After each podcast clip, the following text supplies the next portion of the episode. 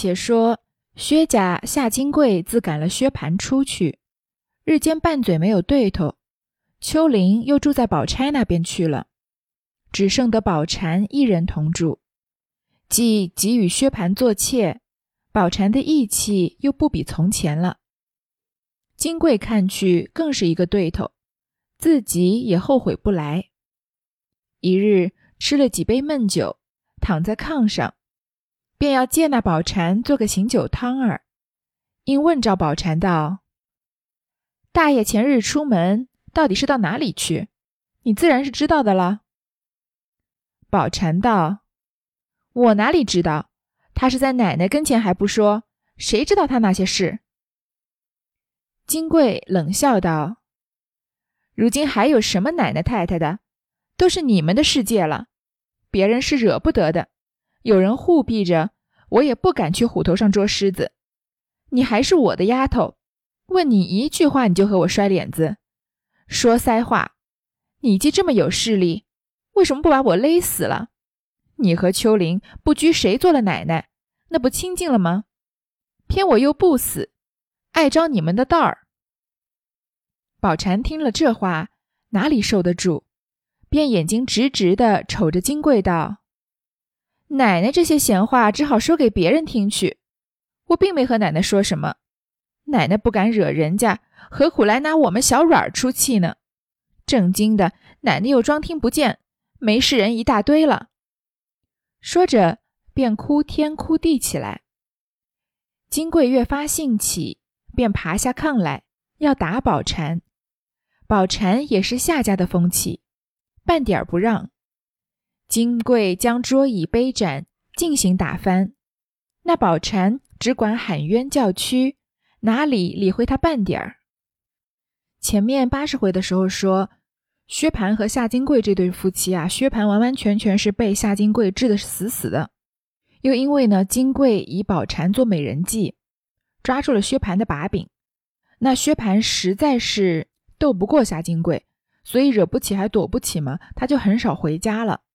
自从薛蟠走了以后啊，夏金贵在家就更是无法无天。开心的时候呢，就叫人来斗牌、掷骰子行乐，而且他又喜欢啃骨头，所以每天一定要杀鸡杀鸭，然后把肉赏给别人吃，用油炸的焦骨头下酒。吃的不耐烦呢，就开口大骂，说别。这个薛蟠有别的王八粉头乐的，我为什么不乐？这话三百年后听来也有道理。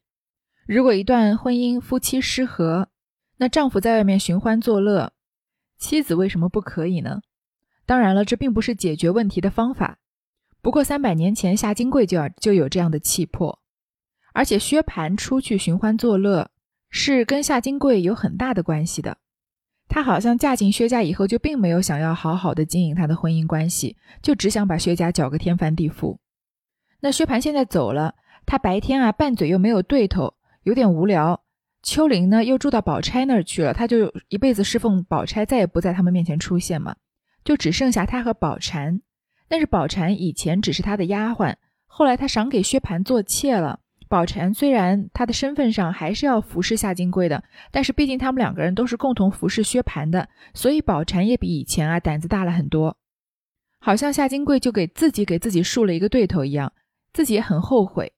有一天啊，他吃了几杯酒，就在炕上让宝蟾做醒酒汤，然后问宝蟾说：“大爷前几天出门了，现在还没回来，他到底在哪里啊？你一定知道吧？”宝蟾就说：“啊，我哪知道呀。”他跟你都不说，谁知道他这些事儿呢？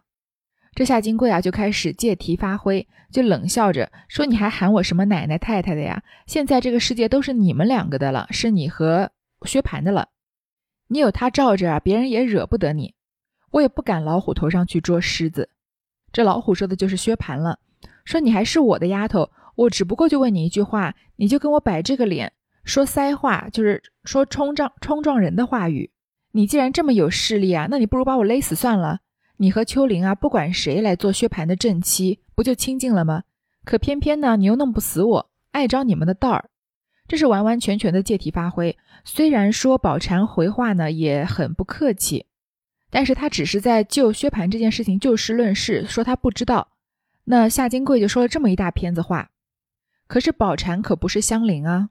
他是不可能平白无故受这些气的。他就眼睛直直的瞅着夏金贵，就说：“啊，奶奶，你说这些闲话说给别人听，不要说给我听。我又没有回你什么，你不敢惹人家，你就拿我们出气，柿子捡软的捏。真的有事啊，你又当没听见了。”说着呢，就哭天哭地起来。夏金贵呢，就要爬下炕要来打宝蟾。这两个人是棋逢对手了，一哭二闹三上吊啊！宝蟾都是跟夏金贵学的，而且青出于蓝而胜于蓝。那夏金贵呢，也是小姐脾气，宝蟾说到底就是个丫鬟嘛，即使是妾，也就是一个仆人的身份，所以就要打他。那宝蟾呢，是一点也不让的。金贵就把桌上的桌椅还有桌上的酒杯啊，全部都打翻。那宝蟾就在那儿大喊大叫的叫屈，这个场面啊，可以说是鸡飞狗跳了。岂知薛姨妈在宝钗房中听见如此吵嚷，叫香菱：“你去瞧瞧，且劝劝她。”宝钗道：“使不得，妈妈别叫她去，她去了岂能劝她？那更是火上浇了油了。”薛姨妈道：“既这么样，我自己过去。”宝钗道：“依我说，妈妈也不用去，由着他们闹去吧。”这也是没法的事儿了。薛姨妈道：“这哪里还了得？”说着，自己扶了丫头往金贵这边来。宝钗只得也跟着过去，又嘱咐香菱道：“你在这里吧。”看来这个薛府啊，没有贾府那么大，毕竟他们的老家不在京城嘛。要是在贾府，一个屋里不管吵得多么鸡飞狗跳，在另一个屋是完完全全不可能听得见的。你说潇湘馆，即使林黛玉闹得再天翻地覆，在怡红院贾宝玉要是没有人传话，他也不可能听着声音就寻过来。但是薛姨妈在宝钗的房中就听到这个吵嚷声，就叫香菱去瞧瞧。宝钗就赶快出来阻拦，说使不得，妈妈你别叫香菱去，她去了怎么可能劝得着夏金贵呢？她就是被夏金贵逼得到我房里的，对吧？那她去就更是火上浇油了。薛姨妈就说呢，那我就自己去。宝钗就说：“啊，依我说，妈妈你也不用去，就由他们闹吧。这个办也没有办法了。”宝钗说这个话倒是很符合宝钗的性格，损人不利己的事她不会做，所以别的房在吵闹，她当然是当听不见了。但是薛姨妈是个做婆婆的，她不可能不管这个儿媳妇闹成这样，所以就说这怎么了得，就自己扶了丫头往金贵那儿去。那宝钗呢，又怕薛姨妈过于动怒，所以只好跟着去，但是她把香菱留在了这里。这里能看得出来，宝钗还是时时刻刻护着香菱的。母女同至金贵房门口，听见里头正还嚷哭不止。薛姨妈道：“你们是怎么着？又这样家翻宅乱起来？这还像个人家吗？矮墙浅屋的，难道都不怕亲戚们听见了笑话吗？”金贵屋里接声道：“我倒怕人笑话呢。”只是这里扫帚颠倒数，也没有主子，也没有奴才，也没有妻，没有妾，是个混账世界了。我们夏家门子里没见过这样规矩，实在受不得你们家这样委屈了。宝钗道：“大嫂子，妈妈因听见闹得慌才过来的，就是问的急了些，没有分清奶奶、宝蟾两字，也没有什么。如今且先把事情说开。”大家和和气气的过日子，也省得妈妈天天为咱们操心。那薛姨妈道：“是啊，先把事情说开了，你再问我的不是还不迟呢。”金贵道：“好姑娘，好姑娘，你是个大贤大德的，你日后必定有个好人家、好女婿，绝不像我这样守活寡、举眼无亲，叫人家骑上头来欺负的。”我是个没心眼儿的人，只求姑娘，我说话别往死里挑拣。我从小到如今没有爹娘教导。再者，我们屋里老婆汉子、大女人、小女人的事，姑娘也管不得。宝钗听了这话，又是羞又是气，见她母亲这样光景，又是疼不过，因忍了气说道：“大嫂子。”我劝你少说句儿吧，谁挑拣你，又是谁欺负你？不要说是嫂子，就是秋玲，我也从来没有加她一点生气儿的。金贵听了这几句话，更加拍着炕沿大哭起来，说：“我哪里比得秋玲？连他脚底下的泥我还跟不上呢。他是来久了的，知道姑娘的心事，又会献钱儿。我是新来的，又不会献钱儿，如何拿我比他？何苦来？天下有几个都是贵妃的命？行点好吧，别羞得像我嫁个糊涂汉子，守活寡。”那就是活活的现了眼了。薛姨妈听到这里，万分气不过，便站起身来道：“不是我护着自己的女孩，她句句劝你，你却句句怄她，你有什么过不去？不要寻她，勒死我倒也是稀松的。”宝钗忙劝道：“妈妈，你老人家不用动气，咱们既来劝她。”自己生气倒多了层气，不如且出去，等嫂子歇下再说。因吩咐宝蟾道：“你可别再多嘴了。”跟了薛姨妈出得房来。薛姨妈和薛宝钗两个人到了金贵的房门口啊，里面还是在大吵大嚷着，还有哭声。薛姨妈就说：“啊，你们是怎么着，又把这个家宅翻乱起来？这还像个大户人家的样子吗？”说矮墙浅屋的，就说隔墙有耳，你们都不怕亲戚邻亲戚街坊邻居们听见笑话吗？夏金贵真的是很会借题发挥的。你从他前面借故挖个坑给这个香菱跳，然后就硬把他的名字改成了秋菱。还有刚刚跟宝蟾这样吵吵架，宝蟾虽然回的态度不好，但是他就发表了一大通的言论，就可以看得出来，你想吵架吵得过夏金贵是很难的。你要是言语间不小心有什么错误，被他抓到了把柄啊，他就狠狠地咬住不放。但是如果道理在你这边呢，他眼看着就要落下风了，他就会迅速的转移话题，跟你吵别的事情。总之，跟夏金贵吵架是永远讨不了好的。这里薛姨妈说了一个你们，夏金贵就要借题发挥了，因为夏金贵是正妻，宝蟾是个妾，用你们来称呼夏金贵和宝蟾呢，其实薛姨妈也不是有心。但是这里夏金贵就要说了，说我倒怕人笑话呢。这里啊，扫帚颠倒竖，这个竖是竖立的竖啊，一横一竖那个竖。就说扫帚放的时候，上面不是一根棍子，然后下面是这个伞状的吗？所以靠墙放的时候也是这样放。他的意思就是说啊，你把扫帚头朝下，脚朝上这样放了，也就是秩序混乱、上下不分的意思。说这个薛家啊，也没有主子，也没有奴才，也没有妻，也没有妾。是个混账世界了，没有明说说你凭什么把我和宝蟾称为你们啊？但这话句句说的都是这个意思。其实这个你们我们在这里跟前文呼应的也是很好的。第三十一回撕扇子做千金一笑，因麒麟伏白首双星的时候，这晴雯不是跟宝玉吵架吗？然后袭人来劝架，一开始啊话没说好，说怎么一会儿我不到啊就有事故。晴雯听了就已经冷笑了。就说啊，只有你一个人会服侍爷，我们都没服侍过。然后又讽刺他挨了窝心脚。那袭人听这话，又羞恼又愧，但是看到宝玉已经很生气了，只好忍了性子，推着晴雯说：“好妹妹啊，你出去逛逛。原来是我们的不是。”这“我们”两个字啊，彻底就把晴雯给惹炸了。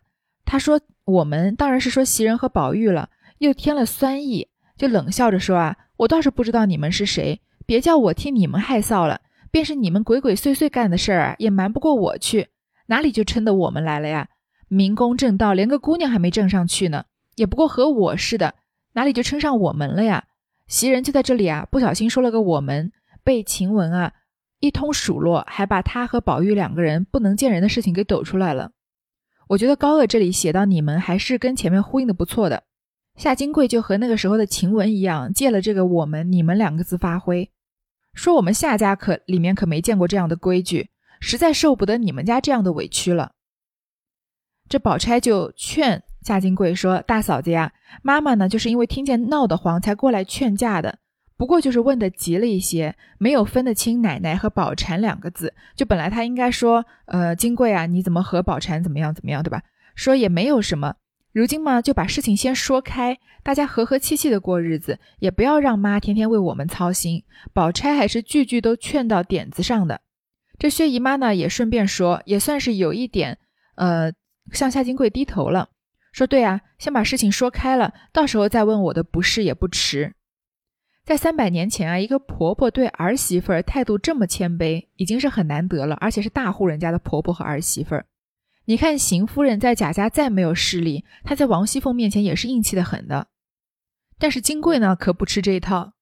他早就看宝钗不顺眼，但是宝钗呢，行事说话都非常的有分寸，他抓不住不是来。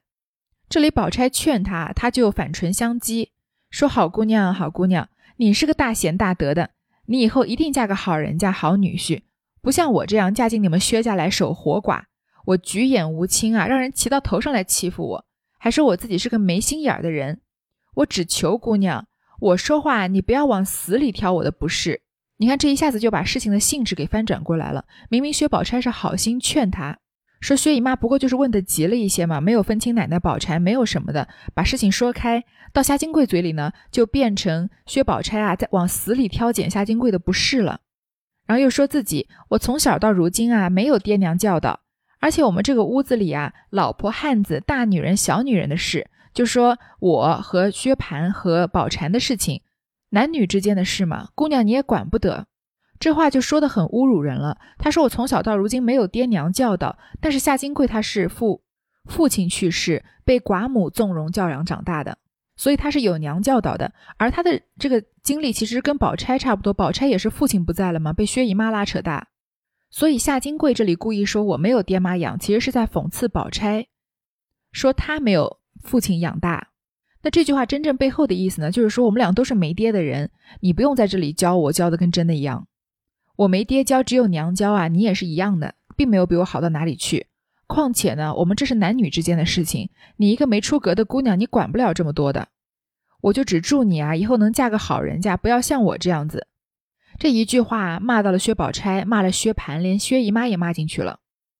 宝钗听这话就又是羞又是气，但是她母亲呢，已经年纪大了，嘴上又说不过夏金贵。所以呢，他又心疼他母亲，也不可能直接跟夏金贵顶撞。宝钗也不是像夏金贵这样的泼妇，对吗？就只好忍了气，说：“大嫂子，我劝你少说点吧。谁挑拣你，谁欺负你了呀？不要说是嫂嫂子，就是香菱啊，我都没有加她一点生气儿的。其实薛宝钗这个人说话是很有分寸的，她知道说出香菱这两个字啊，会戳中夏金贵的痛处。拿夏金贵跟香菱比啊，一定会让夏金贵更加的。”借题发挥，但是他他还是提到香菱了。那么只有两个可能：一是他故意提到香菱的，要在言语中呢打压夏金贵，就说啊，你们在我眼里不过就是嫁到我们薛家来的人，你和香菱没有什么区别；要不然呢，就是他被夏金贵骂的在气头上反驳，所以没有注意到这么多。有些时候很有意思，一句话如果是曹雪芹写的，然后我们觉得不合逻辑，就会反复的推理。找出他其实合逻辑的地方来说服自己，因为曹雪芹在《红楼梦》的前八十回已经彻底的以他的文学素养征服了我们嘛。但是如果是高鹗写的呢，很少就会有人深究它里面可能埋藏的含义，而直接说：“哎，这话写的不对，这不是薛宝钗能说出来的话。”其实，在很多地方呢，我确实觉得高鹗写的东西经不起推敲。我在前面也说了不少他的坏话了。前面我和我妈妈聊天啊，她还说：“你说一段高鹗的文章，就说他写的不好。高鹗要是活到今天啊，都要求你不要再往下读了。但是至少这里这一段啊，我觉得他写的是很不错的，照顾到了每一个人的性格，也照顾到了跟前面的前文呼应。所以这里薛宝钗说了一句不是特别得体的话，我也更愿意相信是高鹗故意为之。